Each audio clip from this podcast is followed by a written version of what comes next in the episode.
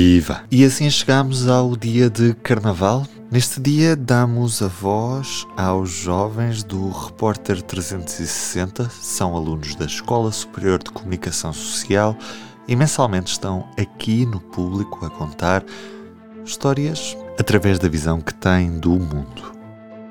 Esta semana trazem-nos uma reportagem sobre eSports, que como quem diz, esportes digitais. Vamos ouvir eu, eu, eu, também tive a sorte de, de, trabalhar nas principais referências e acho que para as pessoas que me envolvem foi fácil sempre mostrar e desmistificar uh, isso. Viva! Eu sou a Corcessa Vilela. E eu, a Joana Simões. Somos alunas da Escola Superior de Comunicação Social e pode ter ouvido as nossas vozes no mais recente episódio do Repórter 360 os videojogos colocam mais de 40% dos jovens portugueses em frente aos monitores. Não se trata de sedentarismo, mas sim da prática de uma nova modalidade, os esports. Em parceria com o público, a ESC-CFM procurou perceber de que forma é que a tecnologia abre novas portas para o mundo do desporto. Pode encontrar a reportagem na íntegra nos mesmos locais onde houve os podcasts do público. Procure por Repórter 360 ou vá a público.pt barra podcasts. Neste P24 pode ouvir certos da reportagem Desporto de Comando na Mão. Os eventos desportivos enchem estádios diariamente. Em Portugal, o desporto eletrónico está a crescer e reúne jogadores, adeptos e treinadores num espaço onde o gosto pelos videojogos é comum. É o caso de Armando Val, que começou a jogar por lazer, mas levou o interesse mais longe e viu nos esportes a possibilidade de caminho profissional. Esteve na organização da primeira equipa de gaming do Sporting em 2016 e atualmente é treinador da equipa Diogo Jota Esports e selecionador nacional da FIFA. Não vou negar que em certos momentos, quando me perguntam o que faço, uh, não tento fugir um bocado para, para às vezes não ter que entrar nesse, nesse, nesse debate e nessa explicação acabo por fazê-lo bastantes vezes e acabo por fazê-lo até às vezes agora por trabalhar na Diogo, com, com, a equipa de Diogo Jota Esportes digo só que trabalho para o Diogo Jota, então as pessoas acham que é o futebol.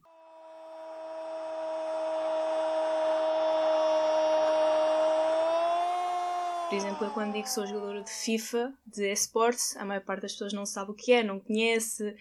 Uh, portanto, não diria preconceito, mas talvez uma falta de conhecimento porque pronto, é, é, é uma modalidade nova, as pessoas ainda não conhecem. Mas sinto que quando eu digo que sou jogadora de FIFA, não, não sinto preconceito. As pessoas dizem, ah, que fixe. Acabaste de ouvir a vice-campeã nacional de FIFA, Beatriz Seabra. É com o username Beatriz underscore S Seabra que joga diariamente e se junta aos torneios. Uma rapariga a competir profissionalmente em desportos eletrónicos pode despertar reações de surpresa, mas fala de forma consistente e dedicada. Cada jogo é o resultado do trabalho de uma equipa que mais tarde é imortalizada através dos artigos de Gonçalo Taborda. Ah, uh, eu tenho sempre uh, quatro parâmetros, que é a história, quando aplicável, porque há jogos que não, não têm história. O FIFA não tem história, não é? Os gráficos, a qualidade uh, gráfica, isto não, não significa que todos os jogos têm, tenham de ser fotorrealistas, mas o jogo tem de ter personalidade. Depois, uh, a jogabilidade, ou um termo que se usa muito é gameplay. A tua personagem, quando tu mandas a seta para, para a esquerda, a tua personagem vai para a esquerda, ou é lenta a mexer-se, isso é chato, porque depois estás ali 80, 80 horas a jogar e ela não sai do sítio. E depois há um quarto fator, e lá está, aqui entra, entra a questão da. a questão particular dos videojogos, que é a diversão. Uh, o fator diversão. Como em qualquer outra modalidade, a prática de esportes exige uma preparação física. Apesar do gaming poder ser feito no conforto do quarto, não significa que os cuidados de saúde fiquem esquecidos. Eu, ainda que me possa considerar um pouco sedentário, não tem nada a ver com os videojogos. São muito poucos os casos de, de, de atletas, vou considerar de atletas, que não são cuidados a nível físico. O simples facto de, por exemplo, um dos meus jogadores atualmente é, é, é madeirense, é o campeão nacional até em título, e, e ele acabou por uh, vir para Portugal este ano para estar mais perto também das competições, mas acima de tudo porque veio estudar para, para Lisboa. E ele está a equilibrar a faculdade com os videojogos e ainda assim ele antes fazia uh, uh, esse equilíbrio de vida de estudante enquanto secundário e também com, com videojogos, mas ainda, ainda jogava futebol. E acabou por eh, vir para o continente agora e, isso, e foi, por exemplo, um tema recente de um, fazê-lo perceber de que faz sentido, se calhar, ele começar. Ele também não quer desligar tanto da atividade física e faz sentido, se calhar, ele inscrever-se num ginásio ou numa atividade da escola que o permita. Um, que permita manter, manter também ativo. Pronto, em termos físicos, o nosso trabalho é, mais, é com as mãos, é com o comando, portanto eu tenho sempre cuidado em não me magoar, digamos assim. Se eu fizer, por exemplo, uma, uma ferida no pulgar, que é o mais importante, eu já não consigo jogar tão bem, então eu tento procurar sempre ter esse tipo de cuidado físico. O nosso jogo também é muito mental, portanto, se eu estiver cansada, eu não vou conseguir jogar tão bem, portanto, procuro sempre dormir eh, bem, não jogar cansada.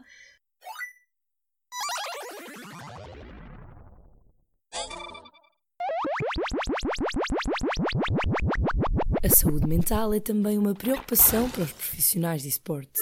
A ansiedade das competições pode provocar falta de foco nos jogos. O acompanhamento psicológico torna-se assim um elemento importante para a preparação dos jogadores.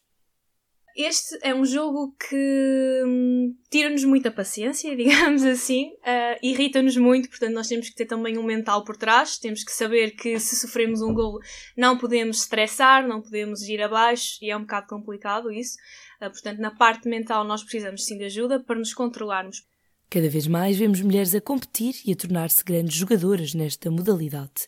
A ideia de que os esportes são praticados apenas pelo sexo masculino perde a força com o número crescente de jogadoras nas competições. Hoje em dia, nós ainda. Eu acho que esse estereotipo ainda existe um bocado porque nós ainda somos muito poucas. E então, enquanto numa competição da federação nós temos umas 20, 30 equipas de masculinas, uh, uma competição feminina nós somos apenas 5 ou 6 equipas. O nível feminino ainda não está ao nível masculino, portanto, nós não podemos competir uh, de, igual para, de, de igual para igual um, com, com os rapazes. Ainda não, mas vamos chegar lá, estamos a trabalhar muito para isso. Quando uma pessoa pensa em gaming, pensa logo nos rapazes porque são a maioria. Mas nós também existimos, estamos aqui, cada vez somos mais, uh, cada vez estamos a jogar melhor e acredito que vamos chegar ao nível dos rapazes e vai deixar de existir esse estereotipo. Os videojogos podem não despertar o interesse de todos, com a evolução da tecnologia, abrem-se portas para uma maior prática do desporto e o conhecimento sobre a modalidade chega a cada vez mais pessoas. A evolução muitas vezes é, é vista através dos números. Portanto, os números de visualizações, é como sabes, os, os, os esportes, as competições não acontecem através de, da televisão, raramente, são através de live streams em sites como a Twitch, que transmite uh, em direto uh, as competições. E aí tu consegues ver de facto que os números começam a aumentar cada vez mais. Uh, por exemplo, uma equipa portuguesa estava a tentar ganhar acesso a um dos grandes torneios do ano e havia 30 mil pessoas a ver ao mesmo tempo. Uh, ao longo da transmissão toda, estamos a falar de 600 mil pessoas que viram aquilo. Uh, são números fantásticos, mesmo para um, para um canal de televisão, seriam bons números. Tem existido cada vez mais competições, cada vez mais reportagens na televisão, cada vez mais entrevistas. Estamos a ter cada vez mais reconhecimento, mas ainda, pronto, ainda temos um longo percurso nesse aspecto tenho artigos que eu sei que vão sair do nicho uh, e isso afeta a minha escrita. Portanto, há, estrangeiri há estrangeirismos que tu não consegues uh, evitar. Uh, portanto, tens de, tens de utilizar. E há muitos artigos onde, onde eu sei, ok, sei que só uma, uma fação ali do, dos leitores é que vai de facto ter interesse. Portanto, eu sinto mais à vontade aí para usar estrangeirismos, para, para usar termos do jogo específicos que não têm uma tradução natural para, para português. O que eu faço é, tento sempre utilizar palavras portuguesas. Quando são termos diretamente ligados ao videojogo, deixo o estrangeirismo, porque é mais fácil também para quem está a ler, porque lá está, é para esse nicho. Agora, se eu faço uma reportagem que eu sei, ok, isto vai ter uma amplitude maior, ou pelo menos a minha ideia é que seja lido por pessoas de fora. Muitas vezes faço ou pequenas caixas de texto que funcionam uma como uma espécie de glossário e aproveito para explicar desde o início a história do jogo.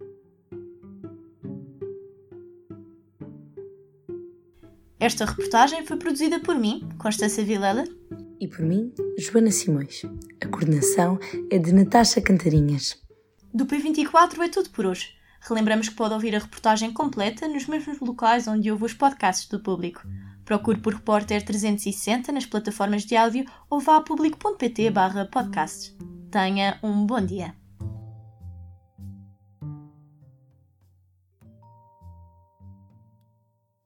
O público fica no ouvido.